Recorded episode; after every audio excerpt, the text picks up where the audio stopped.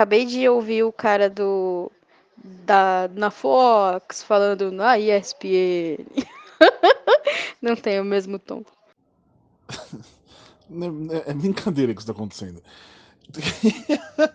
que os caras pegaram a mesma pessoa para falar que falava na Fox, pra falar na ESPN. Se bem que acho que tinha uma coisa assim, ESPN, tudo pelo esporte. ESPN, it's in the game. Outra coisa. Não, e foi tipo uma sequência de. Eles estavam fazendo propaganda de Walking Dead. E aí ligaram logo em seguida com uma, um episódio também de. Acho que era um jogo da NFL. E aí, tipo, era um. Na ESPN, com a voz de Na Fox. Né?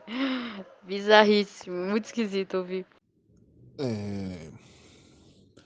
Eu acho que esse Zapterisco só vai pro ar na semana que vem, né? Porque senão vai ser só eu e Júlia falando na ESPN. ESPN. Uh, hoje é sábado, 21 de setembro, 23 horas e 1 minuto. É, gostaria de declarar aqui morta a minha capacidade de não ter ressaca, porque eu passei o dia inteiro hoje com a porra de uma dor de cabeça do caralho. Eu ainda tenho uns, umas vontades de, dar uma vomitada, aquela coisa nojenta. E, enfim, é, gostaria de declarar então morta essa minha capacidade de não ter ressaca aos quase 36 anos, então, né?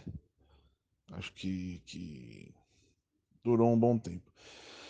Mas, na verdade, eu queria só dizer aqui, como ninguém vai ouvir, eu ia colocar no Twitter Pensei em escrever na newsletter, mas eu vou jogar só por aqui. É... Tem que acabar o fã, certo? Isso a gente já decidiu. Eu acho meio bosta a ideia de, de uma galera se reunir na Avenida Paulista para ver uma projeção do bate-sinal num prédio. É... Se ele só tá lá e se as pessoas vêm, aí tudo bem, legal. Legal. Ou se vai lançar e vai ficar no céu, como é o bate-sinal. Abre aspas de verdade, fecha aspas também. É, eu sei que essa coisa de deixa as pessoas curtirem, deixa as pessoas gostarem das coisas, não sei o quê. Mas me dá uma, sabe? É... E nem é tanto pelas pessoas nesse caso, na verdade, é mais pelo. O quanto vendem essas coisas pra gente e a gente entra nossa, que foda! O bate sinal num prédio na Avenida Paulista. Tipo, tá bom, cara. Literalmente qualquer um pode fazer isso. Até outro dia tinha um gatinho lá, ficava lambendo. Uh, enfim. Sou esse, mais uma vez, eu queimando pontos aí com grandes corporações. Forte abraço. A dica, tem uma, um farmacêutico uma vez me deu uma dica valiosa para enjoo. Mas isso é tipo quando você tá com virose, alguma coisa assim, saca? Que é tomar hipocler, um negócio você põe num copo, um negocinho de hipocler cheio, põe eno e põe água gelada. Aí você toma, corta na hora o enjoo. É maravilhoso, juro. Olha, quero dizer que eu, obviamente, como vocês bem sabem, não tenho a maior experiência do mundo nesse negócio de ressaca e como curar enjoo de bebida e tal do mundo, né? Na verdade, não manjo nada. Mas a simples menção à palavra epocler já me embrulha o estômago. Era um negócio que minha mãe tomava demais, assim, eram as coisas, os remédios milagrosos da minha mãe para tudo. Epocler e minâncora. E maluco, ah, me, dá, me traz lembranças tão ruins quanto o suco de beterraba que ela me forçava a tomar todo dia de manhã. Ah! Tô meio esbaforido porque é domingão, que quase meio-dia. Eu tô aqui no intervalo da minha corrida no, no Parque do Ibirapuera. É... Mas não quis ficar de fora do assunto, né? É... Esse negócio que, que, que você estava falando, Borbs, do, do sinal, do bate-sinal, é engraçado. Eu estou lendo um livro chamado Super Fandom, que é justamente sobre é, uma análise do fenômeno das comunidades de fãs, do objeto de fã, é, desde, sei lá, a época da Renascença, sabe? Até agora. É... E uma das coisas que eles estavam falando que é, a, é uma das bases do para a construção de um, de um fandom, ainda que ele seja um fenômeno, é, ainda que as grandes marcas tenham é, vontade de fazer com que eles aconteçam de maneira controlada, né? No fim das contas, um, um fandom é uma reação absolutamente espontânea. Você só pode esperar ter controle sobre ele, mas não necessariamente significa que você vai ter. É... Mas enfim, uma das, uma das principais características é o que eles chamam de é, peregrinação, que é você criar oportunidades em que essas pessoas que se conectam por meio de plataformas diferentes ainda que a distância, elas possam ir para um lugar juntas e se encontrar, como é uma convenção de uh, Star Wars, Star Trek, uma San Diego Comic Con, enfim, qualquer coisa assim. É... E esse lance do, do bate-sinal é isso, né? Ou seja, eles estão criando uma, uma, uma experiência para que todas as pessoas compartilhem juntas, não sei o que. Agora, Aí eu sou obrigado a concordar com você. Há uma discussão sobre o quanto essa experiência é muito legal ou não, porque tipo é basicamente um bate-sinal sendo é, sendo transmitido lá na, na, na, fachada de um prédio, ou seja, grande bosta, né? No fim das contas, é, sei lá. É, Aí nem acho que é o caso de queimar as pontes com as grandes corporações nem nada, mas é simplesmente questionar o quanto essa estratégia é muito legal ou não. Quer que eu, quer que eu te dê um exemplo? Quando o momento em que, muitos anos atrás, ainda na época da Arca, é, o exemplo com o mesmo Batman, hein?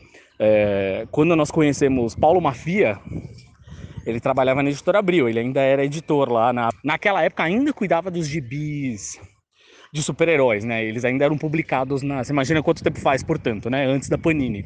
É... Mas ele não tinha migrado de vez ainda para os gibis Disney. É... E aí a Panini estava lançando aqui, a Panini, ó, a Abril estava lançando aqui no Brasil o Cavaleiro das Trevas 2, que é uma bosta, certo? Ok? Todos combinamos, né? O Cavaleiro das Trevas 2 é a continuação lá do Cavaleiro das Trevas do Frank Miller. É...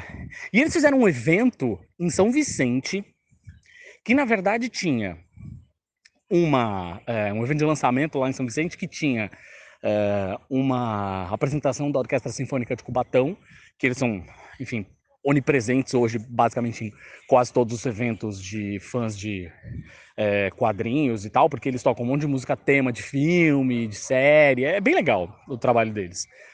Mas enfim, e teve um lance que era uma um cara descendo numa corda de um prédio, vestido de Batman, e aí teve toda uma encenação de Coringa e tal, não sei o que, blá, blá, e depois teve uns quiz no palco para as pessoas ganharem exemplares do, do gibi, enfim.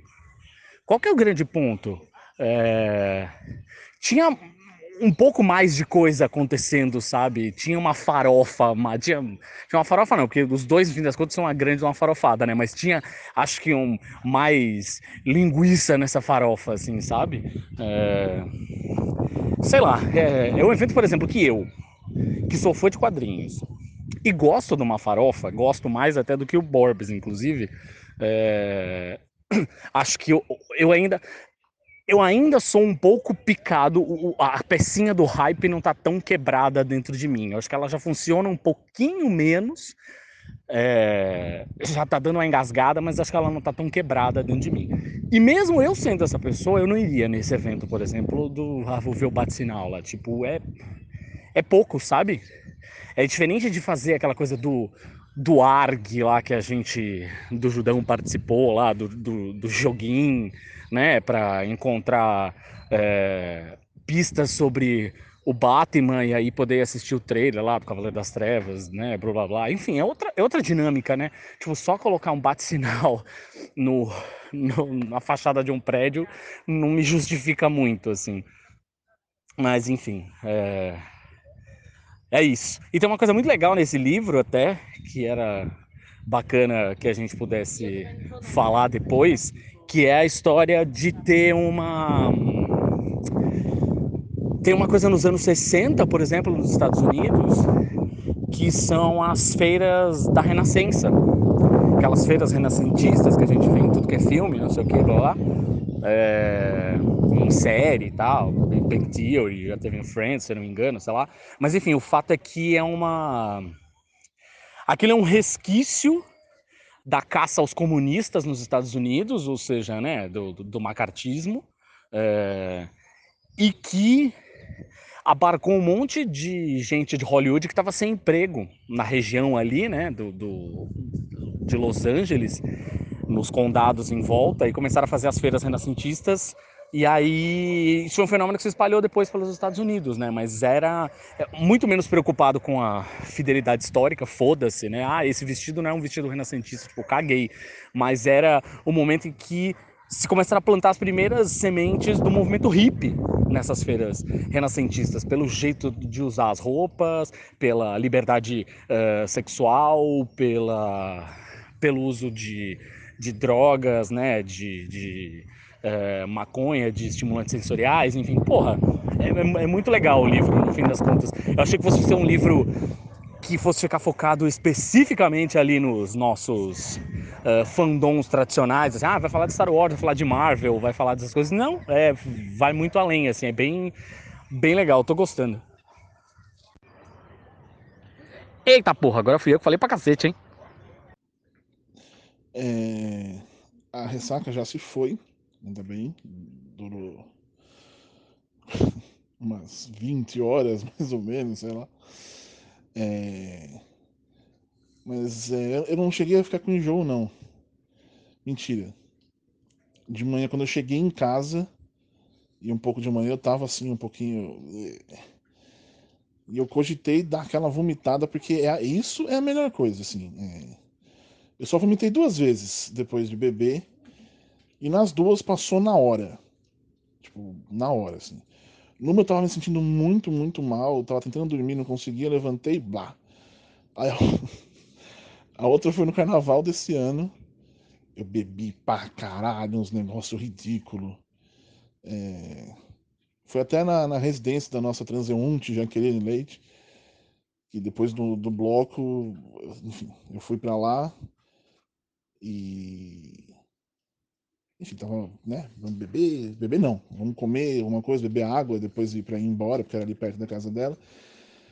Maluco, mas eu fiz uma sujeira, tudo roxo, mas ali não foi, um, foi um, um, uma vomitada que eu não aguentei mesmo.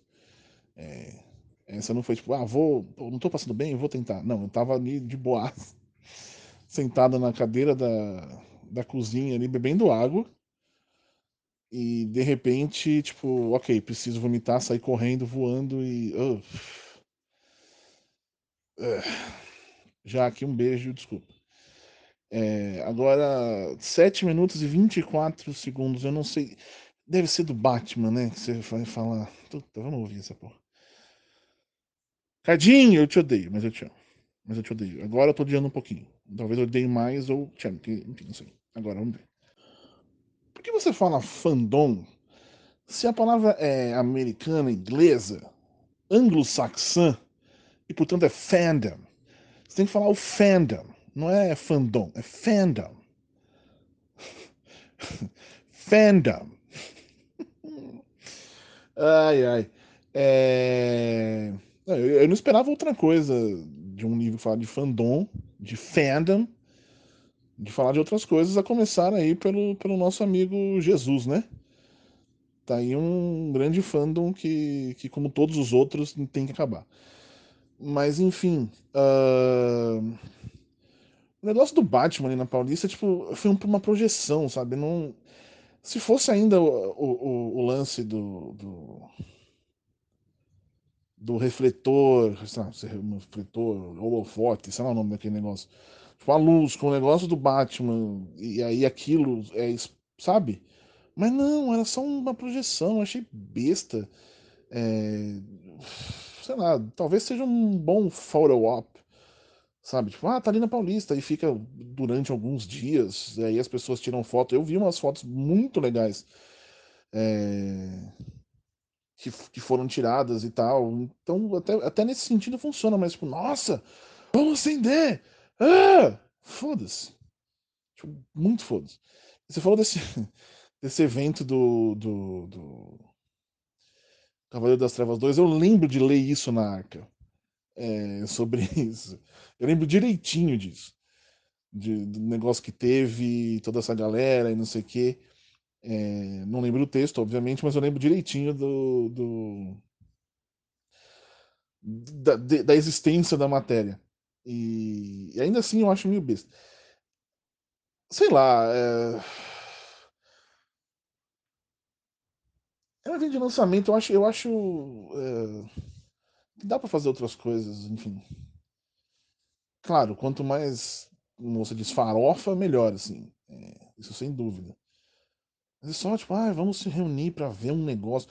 O negócio do, do, do, do ARG, do Cavaleiro das Trevas, é legal porque demorou meses, era o mundo inteiro reunido, e você tinha que fazer alguma coisa. Você fazia parte de uma eu acho que aí sim, você se reúne para alguma coisa. Como a gente até escreveu no Judão na época, se toda essa galera que tava se reunindo para desvendar os negócios, sei lá, se, é, focasse em descobrir a cura do câncer, já tinha resolvido, sabe? É, é, eu acho que isso é. Essa é a diferença. É você ter uma uh, conexão de fato com alguém, não só porque você gosta. Isso é legal também. É, não vou também ser chato nesse ponto. Mas se é para ter um evento, acho que vale mais alguma coisa seja mais participativa, mais. Uh, mais. Menos evento. É, acho que é isso. Sei lá, imagina no Batman de repente tá o, o bate-sinal, ele tá saindo de um holofote no meio do nada e as pessoas de vários lugares da, da cidade conseguem ver, enfim, talvez eu esteja exagerando. É, não sei como isso funciona, mas ia ser bem legal se acontecesse alguma coisa assim. É, por falar nisso, teve, acho que do lançamento do, do Homem-Aranha agora de volta ao lar. Não, fora de casa. Tá, é, tudo igual. o segundo, no caso. Teve alguma coisa, acho que na Itália, é, e aí era uma projeção num prédio. É como se fosse um, é, uma treta, assim, uma batalha, e, aí a projeção eles usavam janelas e portas e tal, como se estivesse saindo. Isso foi, foi, foi. Eu vi um vídeo disso, na real. E é até legal de ver, assim. Isso aí eu acho já mais.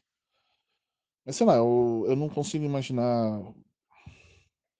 Vamos ver o bate-sinal na Paulista. Eu não entendi a relação do, da, da Feira Renascentista com o macartismo. O senhor poderia explicar? Muito obrigado. Então, sobre o lance do macartismo e das feiras renascentistas, é assim.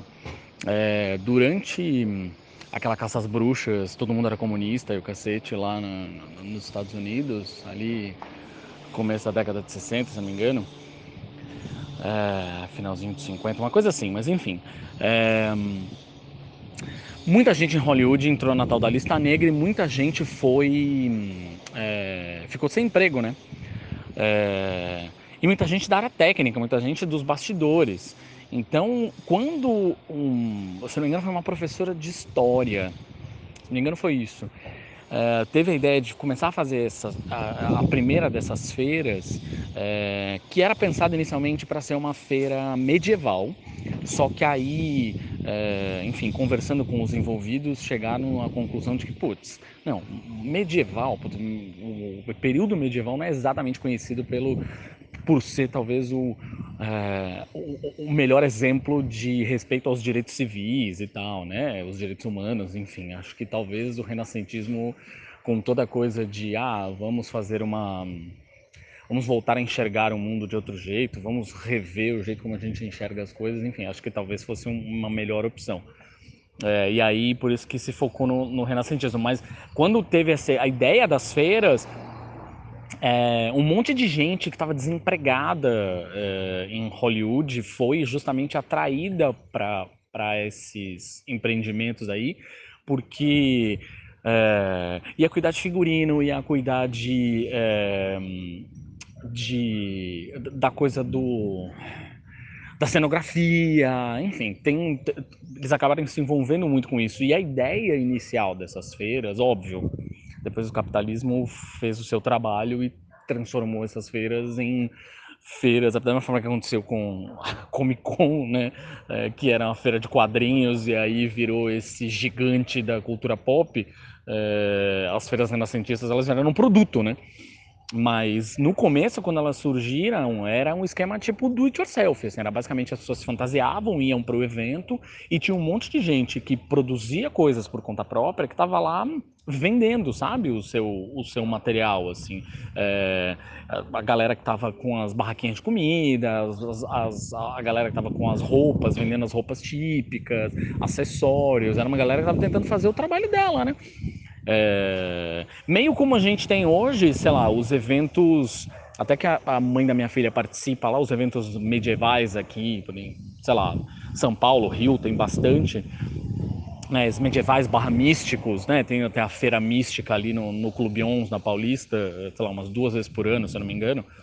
É, aí é isso, né? É a galera que vai, produz, faz, faz, por conta própria e você vai lá e ajuda o pequeno produtor, que é o que a gente fala sempre, né?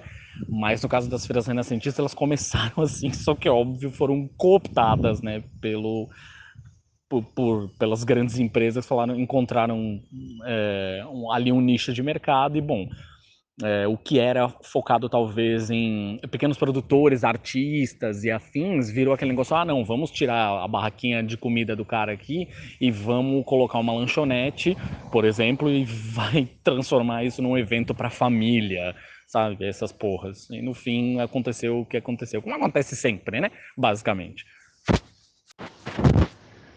E esse das trevas, do 2, uh, ah, eu lembro que estava falando do texto da arca, eu fui reler o texto, eu lembrei que eu estava com a máscara, o Paulo estava com a sua indefectível camiseta dos, camisa dos Transformers, que durou uma década, mas eu estava com a máscara de plástico do, do Batman, e, e aí...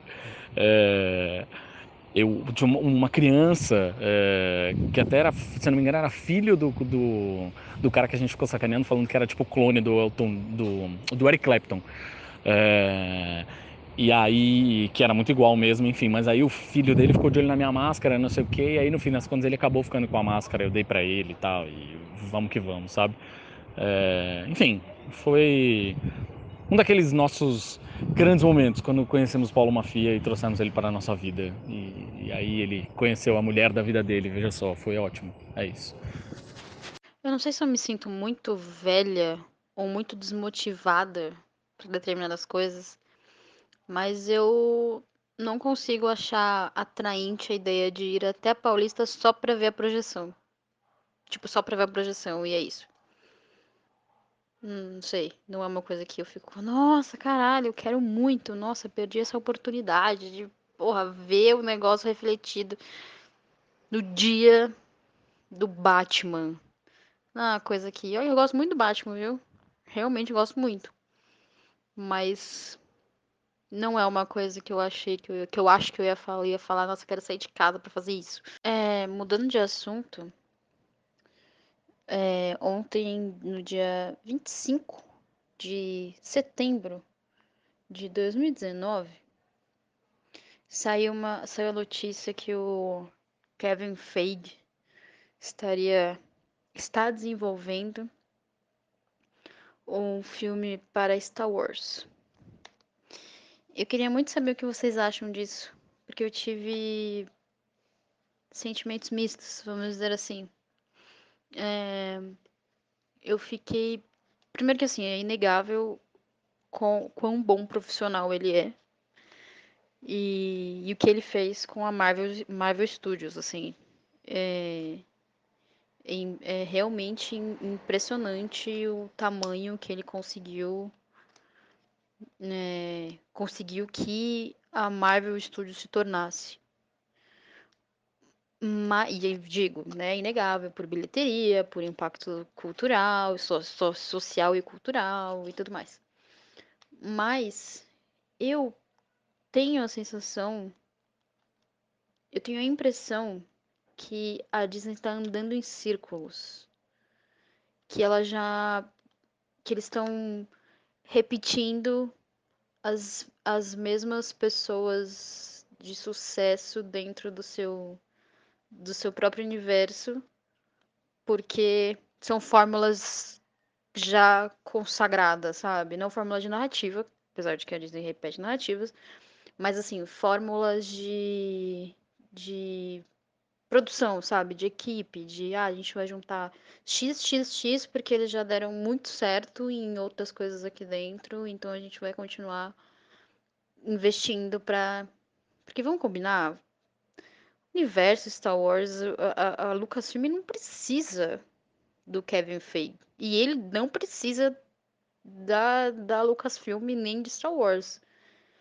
Então, não sei, não foi, foi uma, não foi uma notícia que eu falei, nossa, que legal, visões diferentes, uma coisa nova para Star Wars. E aí deu, foi uma, uma notícia que me deixou meio, eh, eh, ok. Olha, pra ser sincero, essa história do Kevin Feige com, com a Star Wars só me fez pensar é, onde vai a, a Kathleen Kennedy, porque é, ela está para a Lucasfilm, assim como ele está para a Marvel Studios. São os dois presidentes, não sei o quê. E será que agora ele vai ser só produtor? Enfim, seja lá o que for, é a única coisa que me interessa nessa história. E nem por um motivo também nada nobre. Não tô pensando, nossa, vão tirar uma mulher. Confesso que não é isso. É só para saber mesmo qual é a reorganização, qual é o esquema, porque, olha, não podia estar menos preocupado é, com isso aí. Muito pelo que você falou de, de lance de. Não é nenhum tipo de visão nova, é só a mesma coisa, andando em círculos, e eu acho que é isso aí mesmo. É, eu não vejo o Kevin Feige fazendo qualquer coisa nova pro, pro, pro Star Wars.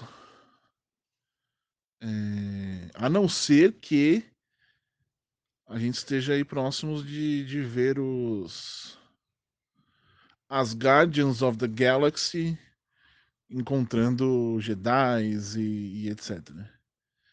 Isso seria legal. Mentira, não ia ser nada legal. Mas ia ser alguma coisa nova, pelo menos, pra gente ter e comentar. Mas fora isso, tipo, só, eu acho só a notícia grande porque, né? Tiraram o presidente da Marvel Studios pra fazer um Star Wars. Uh, e a notícia, nesse sentido, ela é importante, mas fora isso. Então, tem um papo isso sobre ela, né, até. Que é, já estaria rolando um papo. Na verdade, assim, desde o começo do ano, se eu não me engano, já estava rolando um papo de que ela sairia, só que ela renovou o contrato. Não lembro. Eu não lembro necessariamente se era começo desse ano ou final do ano passado, mas eu acho que era esse ano, porque foi depois de Os Últimos Jedi e tal. É, eu lembro que ela tinha, estava com esse papo de que ela sairia, é, só que no fim ela renovou o contrato. Acho que por mais alguns anos, sei lá quantos anos aí que ela renovou, mas ela renovou. É, nessa matéria mesmo do Hollywood Reporter, que fala sobre é, sobre esta nova esta nova adição ao universo Star Wars, a produção de Star Wars, é, falaram exatamente isso, que existiria, que seria um caminho para ela sair da Lucasfilm, ou sair, ou deixar de ser presidente da Lucasfilm, mas que neste momento eles não fariam isso porque rola uma discussão forte sobre é, a, a, a desigualdade entre homens e mulheres é, em posição de liderança nos estúdios, nos grandes estúdios. Então, tipo, você tirar você tirar uma mulher bem sucedida é, presidente da Lucasfilm para colocar um cara que, ok, é bem sucedido, mas que já é presidente de uma coisa dentro da Disney, saca? Ou colocar outro homem, enfim, seria, né? um pouco esquisito. É... Mas a, a matéria falava exatamente isso mesmo, que tipo, que isso poderia abrir um caminho para no futuro, quem sabe, ela se retirar. Mas não sei. Não sei. Faz sentido essa isso que você comentou aí. Completando a informação, ela renovou o contrato dela como presidente da Lucasfilm em 2018, por mais três anos, então é até 2021. O que, se a gente parar pra pensar, é tipo amanhã quase. Então, não sei. A, a, eu, o que tinha saído, na verdade, é, é que depois dessa história aí, né, de, de. Depois que vazou essa história, né? Vazou não, né? Enfim, virou notícia. É que ele não ia substituir. Ele não ia substituir ela como presidente da Lucasfilm. Que ela não sairia, tipo, pelo menos neste momento. Não sei se 2021 tá quase aí, vai ver. Pode ser que seja os últimos anos dela como, como presidente da Lucasfilm. Porque eu não duvido, porque, tipo, é, é, essa matéria do Hollywood Repórter fala uma coisa que me incomodou demais, por sinal, que é o lance de perder os. É, precisa conseguir de volta os fãs fiéis de Star Wars que se afastaram da franquia depois de os últimos Jedi, Jedi, enfim. E aí eu fiquei pensando, cara, essa galera que fez doideira na internet e mídias sociais e o que for por conta que ficou puta com o filme, puta mesmo, é uma galera que não sei se é muito interessante ter como fã, né? Tipo, ser a base da sua franquia. Porque é uma galera bem tóxica, correto? Então eu não sei, não sei exatamente até onde vai esse papo de querer trazer de volta esses fãs perdidos e se vale a pena fazer um esforço de tipo tornar de novo esse universo que já é muito muito uma produção muito masculina para tornar ainda mais se tornar ainda mais masculina só para trazer de volta se é, que, é isso que significa sabe enfim que o, a, a, o MCU mesmo passou por muito passou por um processo de começar a introduzir mulheres, né? Lento, bem lento, muito lento, e ainda tem um grande caminho para percorrer, mas também passou por esse processo. Não sei como, foi, como seria isso, esse lance de você é, trazer os fãs fiéis de volta. Não sei exatamente o que isso significa, mas, né, vamos ficar de olho. É... Enfim, é isso. Olha, Valer a pena não vale. Calma aí que eu vou bocejar. É, valer a pena não vale trazer esses fãs de volta se focar neles. Mas que não surpreenderia em nada a Disney fazer isso, não surpreenderia. É só ver o que eles estão. Tudo bem, é outro esquema, dizer, um pouquinho mais distante, mas enfim. É só ver o que eles estão fazendo nos quadrinhos, né? Com a Marvel, no caso. É... Não me surpreenderia em nada se acontecesse isso. Com Star Wars. Star Wars. Na ESPN ou na Fox. Que bosta. Na verdade, essa coisa toda de trazer os fãs de volta, blá blá blá a gente tem a noção de que eles são tóxicos, né? Mas para um engravatado que fica no 35º andar do prédio lá e que o único objetivo dele é analisar planilhas de desempenho, blá blá blá blá blá, é... ele quer mais gente vendo filme. Foda-se se as pessoas são tóxicas ou não. No fim do dia, o que ele quer é cifrão, né? Cifrão brilhando no olhinho dele. E aí, já viu, né? Ah Óbvio. Não, a gente não tá falando com isso, ah, os últimos Jedi lá foi um puta fracasso comercial. Não foi. Obviamente que não, né? Ah, e aí os fãs sumiram depois dos últimos Jedi. Porra nenhuma, vai. É, isso é história pra boi dormir. Mas, mas, é, é aquela história, é o que o Bob acabou de falar, né? A Marvel, por exemplo, o que eles estão fazendo na Marvel nos quadrinhos, que é eu vou continuar com os heróis legado de um lado, mas vou trazer os outros é, tradicionais de volta para não perder o comic book guy tradicional, o homem branco é, hétero cis conservador chorão, basicamente, sabe? É, eu vou trazer esse cara de volta e tá tudo bem. Eu tento jogar para todos os lados, tento equilibrar todos os pratinhos. Não sei se talvez seja isso que eles queiram fazer na, na, na Lucasfilm também. E sobre a Lucasfilm, na verdade, se a gente for parar para pensar, nesse negócio do. É, que, a Ju, a Júlia estava falando sobre é, a Marvel ter começado agora esse processo, né? De introduzir é, mais diversidade nos seus filmes, né?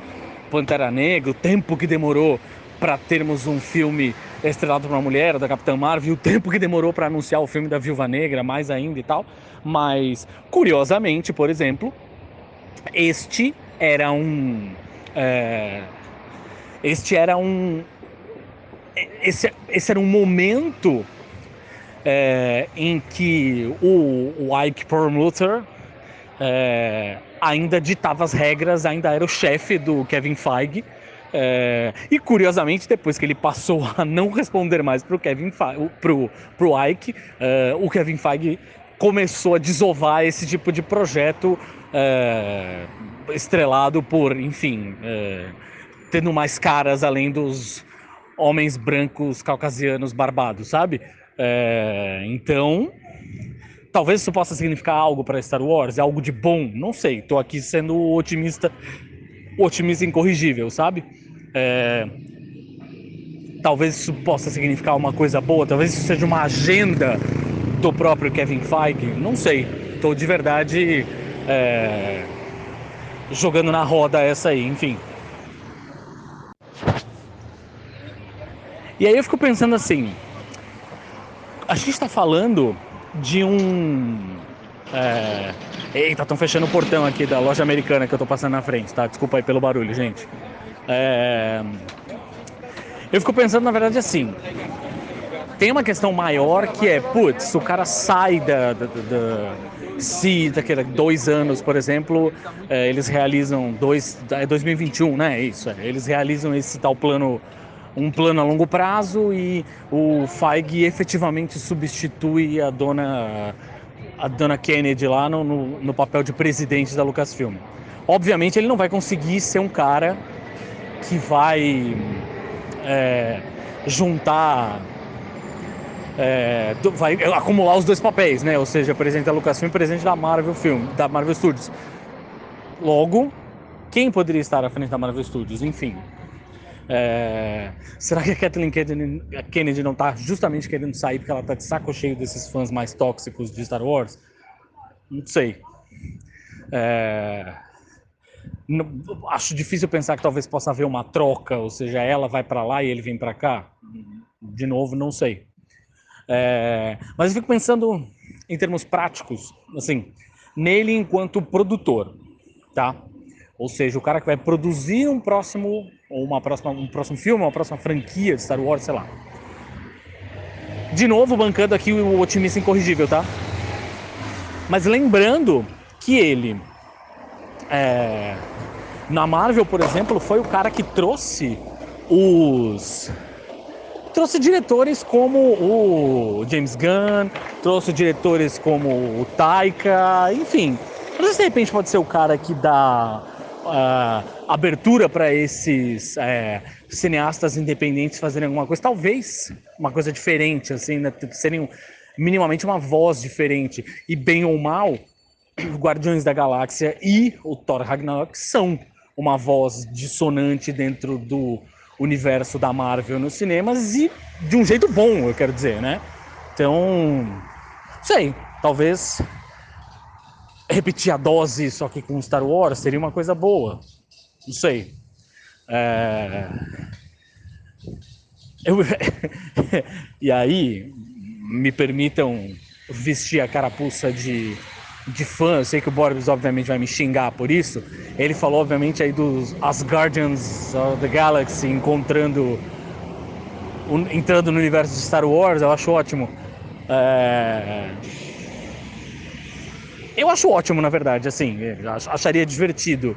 É, é uma coisa diferente, concordo, eu acharia divertido. Agora, quando eu tô falando que eu vou vestir a carapuça de fã, é porque esse é o momento em que eu fico pensando num encontro entre o Darth Vader e o Doutor Destino, que é a realização de um sonho de infância. É... Pronto, Borbs, agora já dei a deixa, você pode me xingar e dizer que o fã tem que acabar. Tá bom, tá bom, eu estou preparado para ouvir isso. Cadê a Júlia?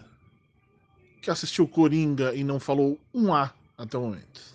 Curiosamente, senhor Borbs, eu estava abrindo neste momento o WhatsApp para mandar o um áudio sobre Coringa. Como você mesmo disse, eu assisti Coringa nesta adorável manhã de 27 de setembro de 2019. E eu estou um pouco chocada. Porque assim, o filme, o filme ele é precisa ser dito que ele é ele é fenomenal. De verdade. Ele é muito bom. A construção que o filme faz para o nascimento do Coringa é muito, muito, muito boa. Muito boa. É como se você estivesse vendo ao vivo um acidente de trem acontecendo, mas lentamente, sabe? É muito boa. É, a gente tinha conversado daquela, daquela vez, acho que faz, foi o último asterisco, os asterisco, o penúltimo, não lembro, que a gente tinha até saído, tinha saído o trailer e tal, a gente tinha discutido sobre a ideia da mensagem do filme e tudo mais. É, esse é o tipo de filme que é um ótimo filme para abrir uma discussão. Isso significa que, obviamente, pessoas vão se identificar com o Coringa, com essa com essa persona, porque o filme abre uma discussão. Então, assim, é, a, pelo menos ao meu ver, Coringa é um, é um filme que fala sobre como a gente. a que ponto a gente chegou como sociedade para ver um óbvio vilão, uma, obviamente uma pessoa ruim, como um. como um herói. Ou como um mito. Porque é isso. Até que ponto a gente chega como sociedade para as pessoas começarem a ver psicopatas como símbolo ou exemplo de alguma coisa positiva, seja de uma revolução, seja de uma mudança, seja de o que for. Então, é um bom filme para a gente refletir sobre isso. Porque é muito, é muito. A gente conhece o Coringa, além, assim. É, Além, claro, do que a gente leva do personagem quando a gente senta na cadeira do cinema para assistir esse filme que começa, que apresenta um Coringa do zero, um Coringa não, né? Uma pessoa que se torna o Coringa do zero, é... eu acho que o, o filme também faz uma construção é... que fala de sociedade, que fala sobre saúde mental, que fala sobre como o Estado ou a sociedade vê pessoas com é, doenças mentais. Tem uma parte do filme que é muito boa, que eu não, não, não vou dar spoilers, óbvio, mas tem um momento do filme que fala é, a gente, a, as, as pessoas esperam que a gente, pessoas com algumas doenças, qualquer que seja doenças, doença mental, as pessoas querem que a gente fique bem. Não, não é exatamente isso, mas é tipo alguma coisa de a sociedade não quer ajudar o suficiente ou não quer ver a gente, não quer aceitar que a gente não está bem. E ao mesmo tempo que não aceita, não sabe lidar com, entendeu? Então é um filme. Gostei. Gostei bastante. Eu... É aquele filme de, tipo de filme que você sai do cinema meio que, meio que sem se orientar direito. Assim. Eu passei um tempão conversando com uma galera que também viu o filme, com os assessores da Warner, para mastigar o filme um pouco é, porque ele é bem. Você precisa digeri-lo primeiro.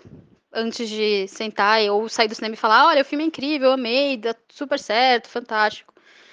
Mas o que precisa ser dito é: o Joaquin Phoenix está maravilhoso. Maravilhoso. Maravilhoso.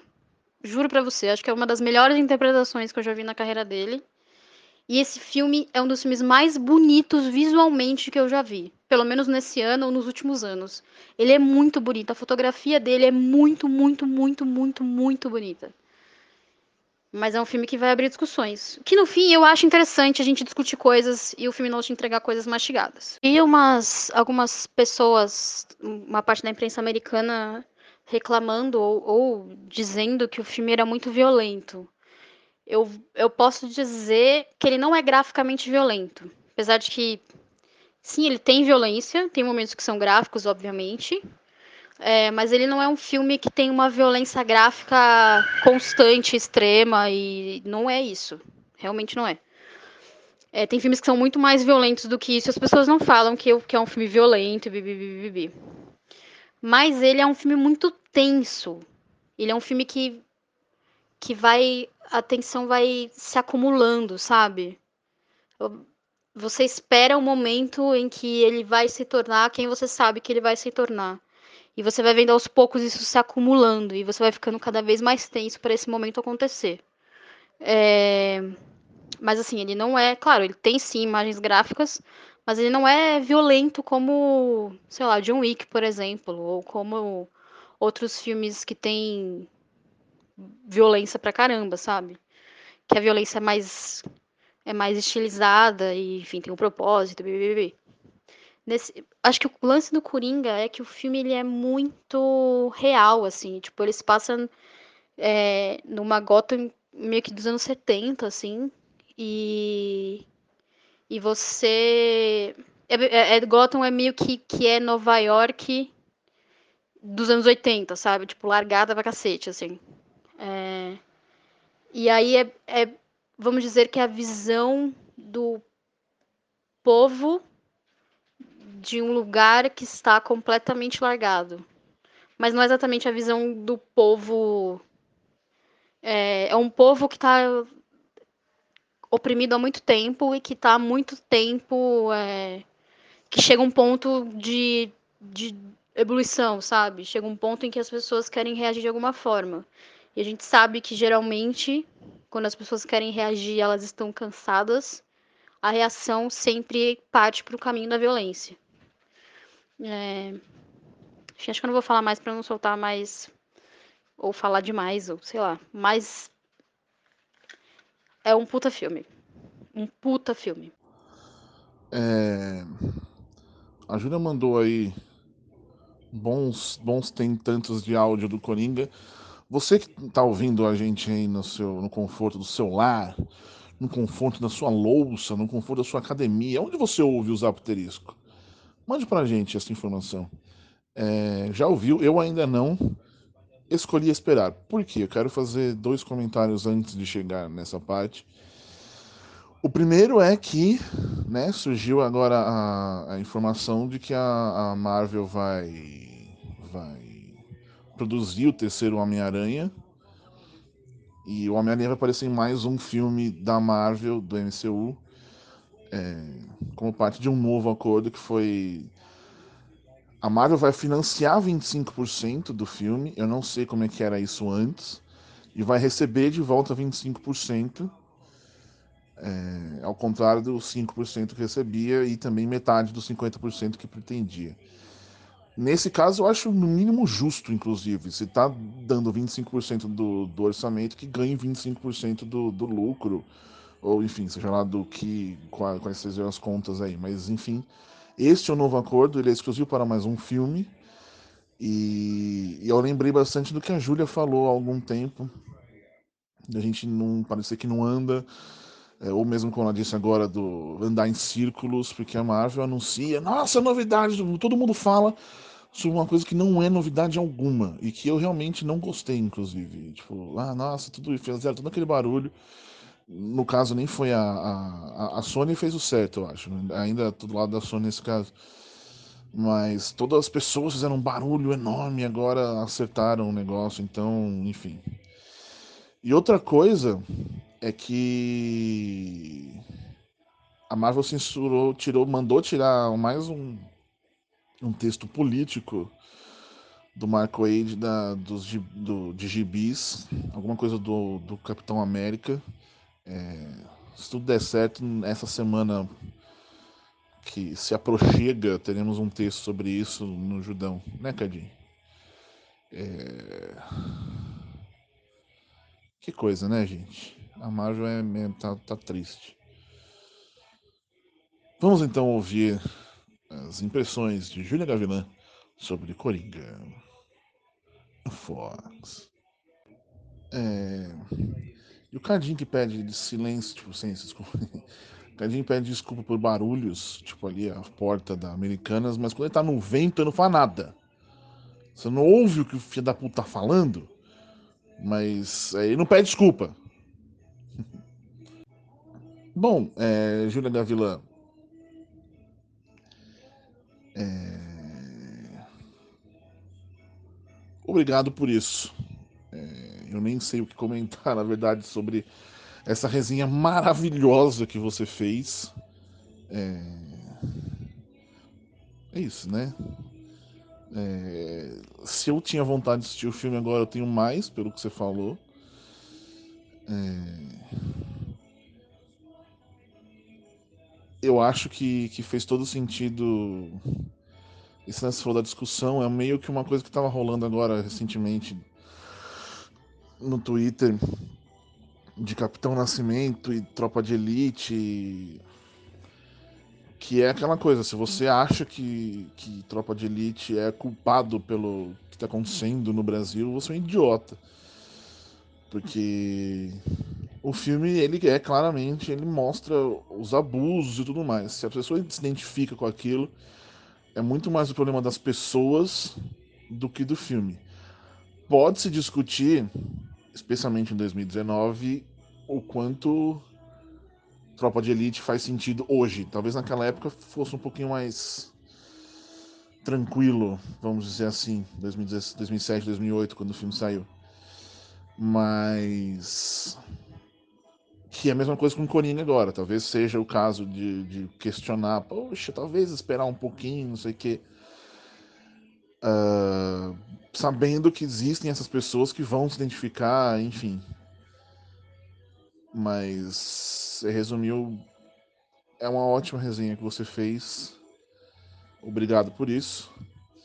E sobre a sua, sua comparação com o John Wick, é... também no Twitter rolou uma discussão, até chegou a ficar um pouquinho mais feia, sobre o fato de Corin do, do, do, do John Wick ser uma coisa mais cartunesca. E quando você fala um pouquinho antes do lance da tensão do, do, do, do Coringa, eu acho que isso ajuda. Porque uma coisa a gente só vê um maluco atirando e. Ah, em, em coreografias muito divertidas e, e, uma fotografia bonita, e outra você saber que, que é, é, o lance do, do trem descarrilando que você está vendo o que está acontecendo, e aí essa tensão acaba deixando a violência mais séria. É, além do fato também do John Wick ser essa coisa de, de, de... um mundo completamente é, fantasioso, né? É, que, que Coringa, por mais que seja um personagem de ficção, Gotham City não existe, ele é muito mais baseado na realidade que aí volta para uma coisa que eu disse lá atrás, dizia bastante lá atrás, que o Batman é o personagem mais Marvel da DC, justamente por ser essa coisa muito mais baseada na realidade do que do que por exemplo Superman, né? Enfim, uh...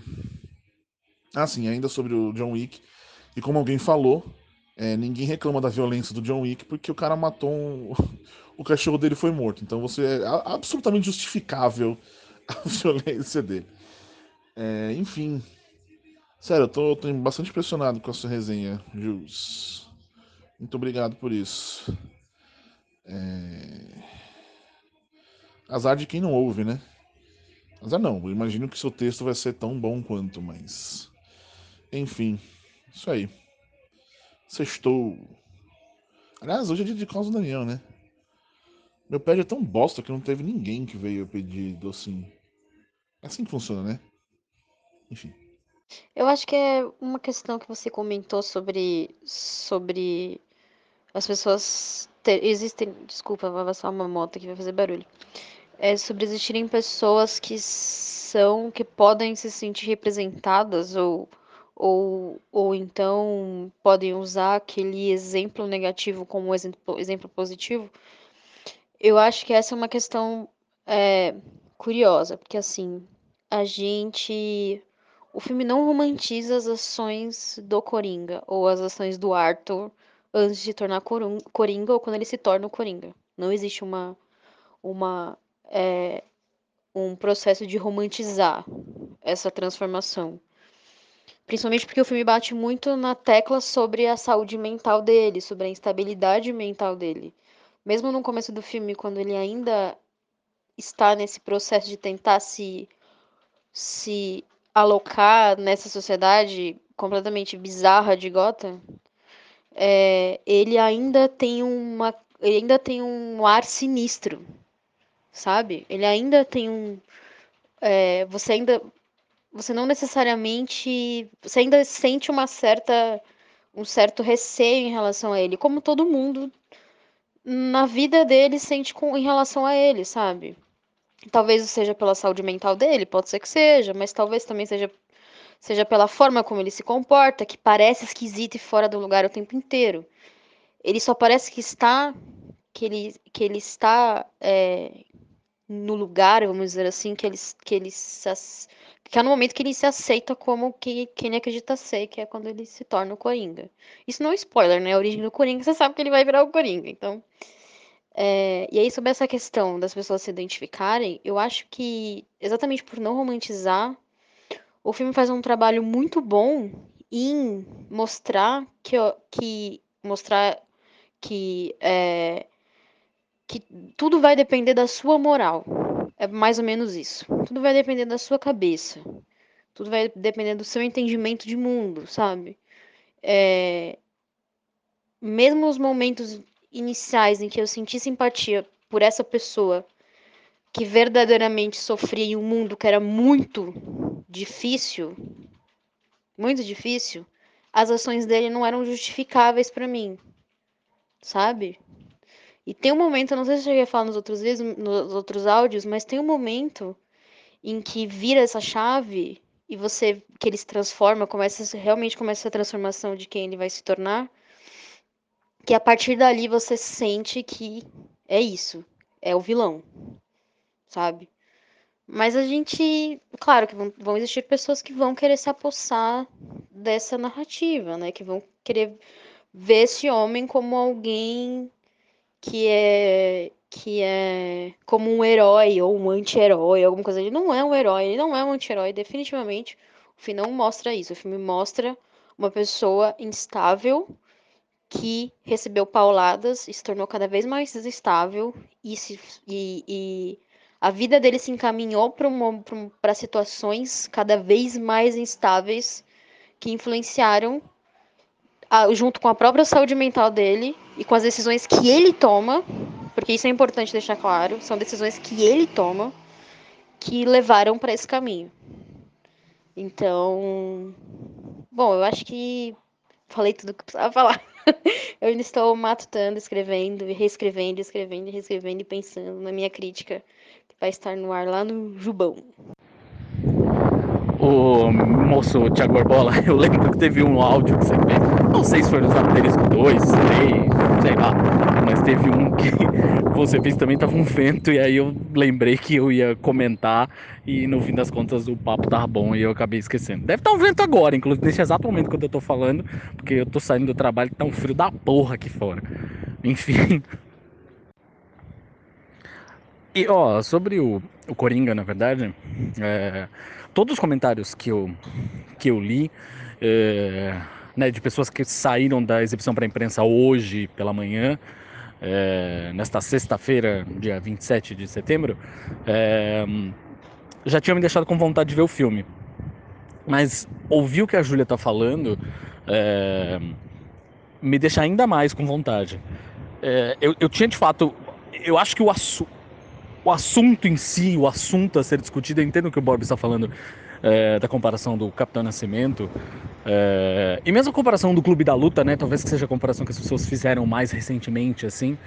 É, eu entendo perfeitamente o que ele está querendo dizer, mas é, é, isso. Eu tinha no fim das contas essa preocupação e eu acho que a discussão é válida. Veja, é, acho que é uma discussão válida de se desse, putz, talvez esse fosse o tom, esse fosse o filme, esse, enfim, acho que é importante se discutir, assim como é importante se discutir tudo mas é importante se discutir com argumentação, com ponto de vista, né? É, é, é importante que a gente é, tenha embasamento para discutir, né? É, eu vi umas discussões a respeito do, do filme, na verdade, muito rasas, a começar pelo próprio Todd Phillips, o diretor do filme, inclusive, que foi quem disse toda a história de que fez a comparação com Joe Wick. Foi a primeira pessoa que fez a comparação, foi ele. É, até Alex Alexander falou uma coisa bacana, assim, que foi.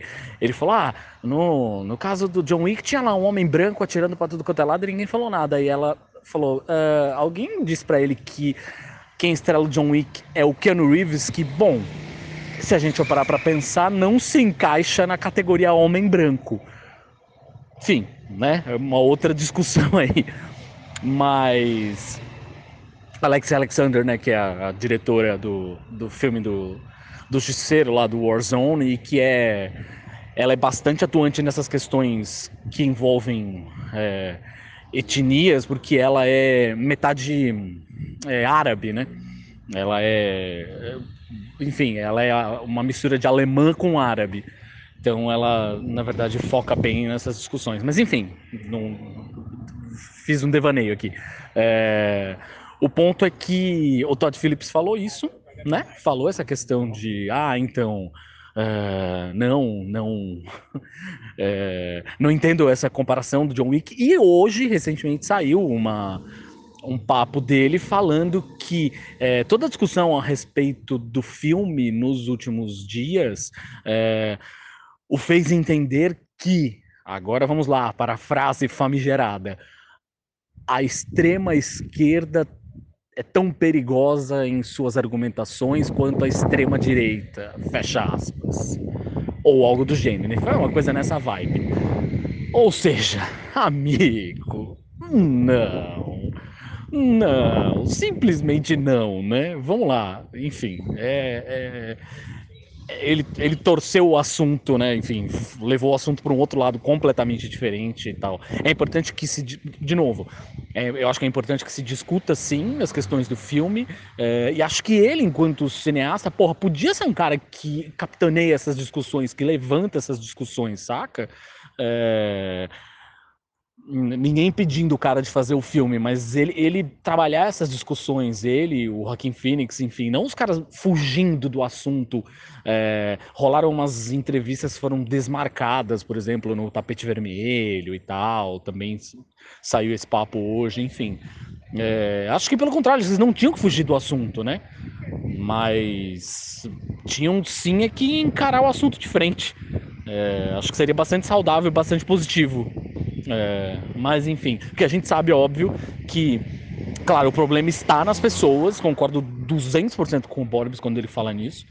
É, na pessoa estúpida que olha para o Capitão Nascimento, por exemplo, e entende nele, no filme, um, um ídolo, um modelo de comportamento e não entende a, a, a crítica por trás daquilo e tal. É, mas enfim, vivemos justamente em 2019 um, um, um, momento da humanidade que o problema são as pessoas, fato.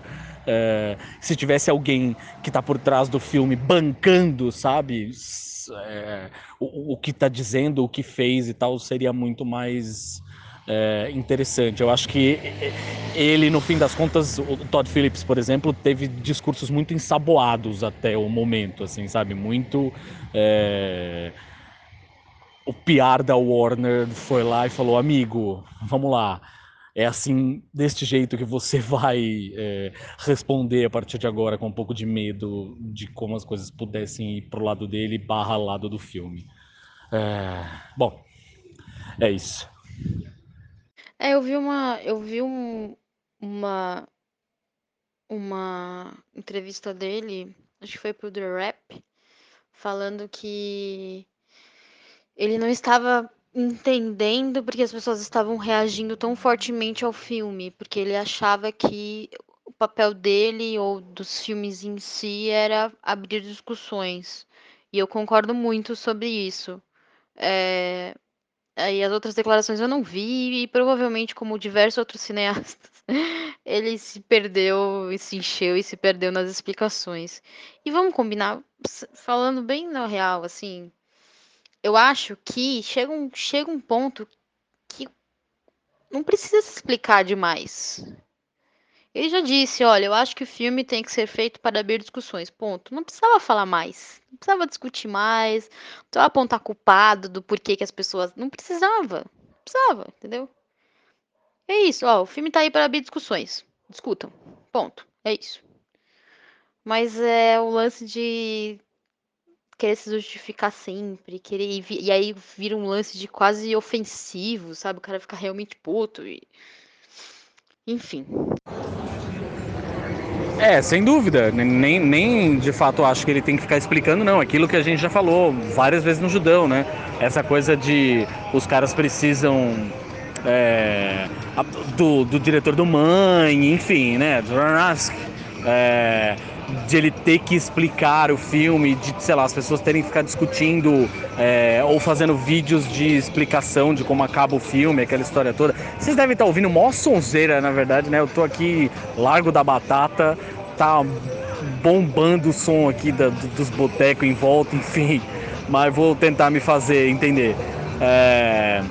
E é isso, né? Eu acho que a gente está falando de uma coisa que de fato não precisa ser explicada. E eu concordo com ele, é bom que o filme abra discussões. Mas ele, enquanto cineasta, é, eu acho que ele pode ir além, ele pode entrar nessas discussões, sabe? É, é, saudável.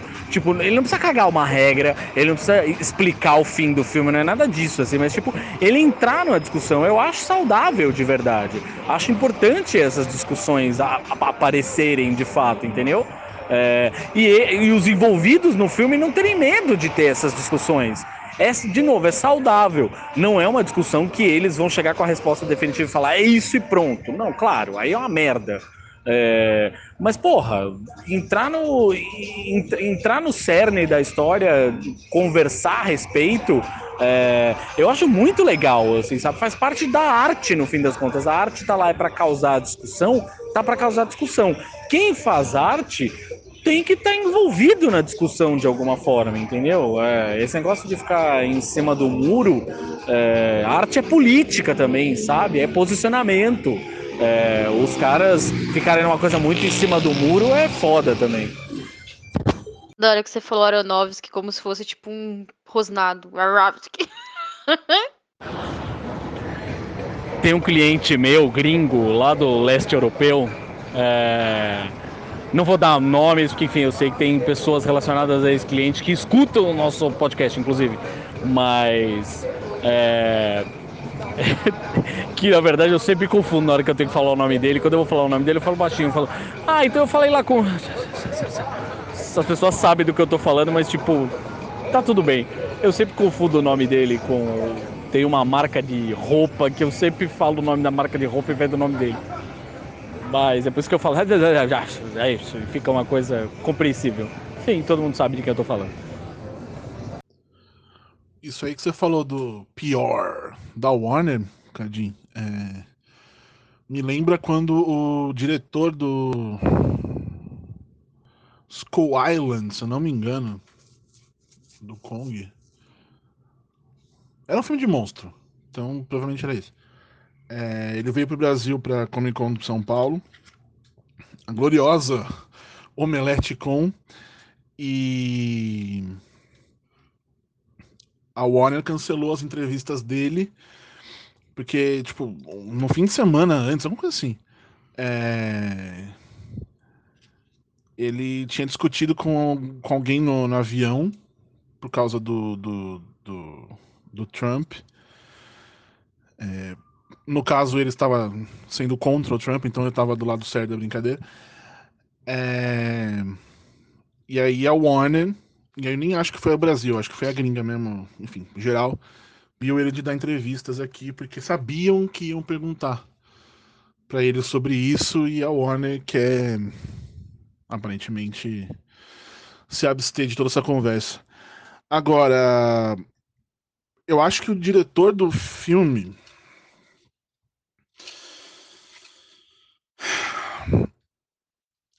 É, eu acho que talvez seja o problema ele, pessoa física, na verdade, porque é a primeira vez que ele dirige um filme assim e tal. Mas eu não acho que tem que ficar entrando em discussão, não, diretor. Eu, eu tô mais pro lado da Júlia aí. É, ele fez o filme, então o que ele falou tá lá. É que nem a gente quando a gente deleta os comentários do site. O que a gente falou tá, tá, tá dito no texto, as pessoas que discutam. É, eu acho que ele tinha, tinha que assumir que ele faz parte da discussão, que o que ele fez gera essa discussão automaticamente e entregar. Tipo, cara, vocês decidam aí o que vocês querem pensar, sei lá, ele ou ele fala a visão dele também, que seja, mas eu acho que ele não tem que ficar entrando na discussão junto, porque ele fez já o filme. então, eu acho que nesse caso de arte, assim, quando você faz arte, a, a sua obra tem que falar por si. É... E as pessoas que discutam. Ele pode estar tá rindo, todo mundo tá falando, puta que pariu, isso, isso, isso, isso e de repente ele fez algo completamente diferente, pensando em algo completamente diferente e achar isso um absurdo, ou ao mesmo tempo achar legal de as pessoas estarem enxergando um outro tipo de, de interpretação no que eles fizeram, é, no que ele fez, ou enfim. É, eu não sou muito a favor de diretor, de artista ficar entrando em discussão. Eu acho que ele já faz, a, a discussão já é ficar entrando em discussão sobre a sua obra, né, no caso. Eu acho que a, a, a arte já, já diz bastante sobre isso. Uh... A gente falou sobre Rock in Rio, não falamos sobre Rock in Rio, né? É... Nem sei se tem muito o que falar do Rock in Rio. Tirando show da Isa, da Izinha, é... Jesse J, é... Mano Brown, Brown, tem mais algum show que eu adorei e esqueci completamente. Da Bibi Rexha, Rexha, Rexha. Acho que é isso, né? Não tem muito aí o que falar. Vocês me dizem se a gente encerra aqui este Zapterisco ou continuamos a discussão aí por mais alguns momentos. É, quem decidir terminar, pode terminar já, tá? Beijo. Eu não vi muita coisa do Rock in Rio, não. Eu acho que eu vi a Isa, que eu achei sensacional. É, eu vi. Acho que inteiro mesmo, só a Isa. Porque eu não lembrava do Rock in Rio, falar a verdade. eu não lembrei muito do Rio. Tipo, na sexta ou no, no sábado eu até lembrei, porque o, o Digníssimo assistiu algumas coisas. É, mas eu não. Se vocês estiverem ouvindo um barulhão, é porque tem uma escola perto de casa e aí as crianças estão saindo e elas saem assim como se elas estivessem enlouquecidas, elas gritam, é a loucura. É, enfim, e aí eu o que eu vi mesmo de que eu curti, falei, ai que legal. Do começo ao fim foi a Isa. De resto eu meio que não me interessei muito assim. O que eu tinha visto era que uh, o show da Jessie J em São Paulo tinha dado um. É, tinha sido meio esquisito, porque ela tinha falado um monte de besteira. Tipo, ah, se você não sabe a letra, não canta pro público. Teria dito, ah, não, porque se você não canta, ah, não fica cantando. Quem, quem veio até aqui quer me ouvir cantar, não te ouvir cantar. Aí eu falei, ok. Estavam comentando isso aí. Não sei até que ponto isso aí é realidade ou não, mas estavam falando sobre isso. E aí o resto eu não, não dei muita importância, assim, particularmente falando. Ó, oh, por mais esquisito que possa ter sido a Jessie J, nada vai ser mais estranho do que Drake e suas batatas. É, e seu cozinheiro profissional que veio só para fritar, seu chefe profissional que veio só para fritar as suas batatas estrangeiras, não podiam ser batatas brasileiras. Enfim, é, do Rock in Rio eu também, eu acho que eu não vi muita coisa, assim, eu vi pouquinho da Dave Matthews Band, eu vi um pouquinho. Vi o show do Mano Brown, que achei maravilhoso, maravilhoso. O Bootsy Collins, por mais que não tenha tocado baixo, é, não, não decepcionou, assim, aquele baita vozeirão, ele e o Mano Brown, né, falando em vozeirão. É, foi um baita show incrível da Isa, foi maravilhoso também. É, o do. O do Tenacious D, eu amei, falando em baixista, né? Júnior Gruvador. É... Mas não só por isso, enfim, né? Por causa do, do, do, da versão forró lá do Nirvana, não só por isso, mas porque eu gosto do, do Tenacious D e ver muitas daquelas é, músicas sendo tocadas ali, músicas principalmente do filme, né? Do Peak of Destiny, é, sendo tocadas ao vivo ali, para mim foi muito legal. É, vi White Snake, fiquei um pouco de pena do Coverdale, eu fiquei sim. É, mas no fim das contas, o homem segura no carisma, assim, sabe? Joga pra plateia, faz a galera cantar junto. Eu acho que é aí tá, tá, tá acertou bonitinho, assim. No fim das contas, ele encontrou uma fórmula para continuar sendo. Ele pode não ser o melhor cantor, mas sendo um bom frontman, sendo um bom artista, um bom performer, né? É... Não consegui ver o Bon Jovi, vi um pouco do Foo Fighters, gostei, já tinha visto eles ao vivo, né? Enfim, é aquela coisa, o Dave Grohl meio uma força da natureza, gostem as pessoas ou não. É... Não consegui ver o Bon Jovi, queria ter visto, Fábio Júnior, americano. É... E é isso, estou ansioso na, para a semana que vem, principalmente para o dia dos bate-cabeça lá, mas principalmente por causa do, do palco Sunset, que vai ter muitas coisas legais, a começar pelas minas do Nervosa que botam pra fuder. Tava vendo os, os posts, eu sigo a Fernanda Lira, que é a vocalista, é, vocalista barra baixista, e ela hum, tava super ansiosa essa semana, só tá bonitinho acompanhar o, o, a empolgação dela conforme o dia vai se aproximando assim do show, tá, tá divertido. É, e é isso. É, Bom, não vou tomar para mim a iniciativa de terminar, porque eu acho que isso é uma coisa que o Borbes, enquanto nosso MC, deveria fazer. Então, é isso aí, vai que vai. Olha a moto saindo. Falou, tchau, hein? Até mais. Eu não quero terminar, não. É... Vocês. Vocês que terminem. Eu não tô afim de terminar hoje, não. Tá bom. Um beijo, um queijo e tchau.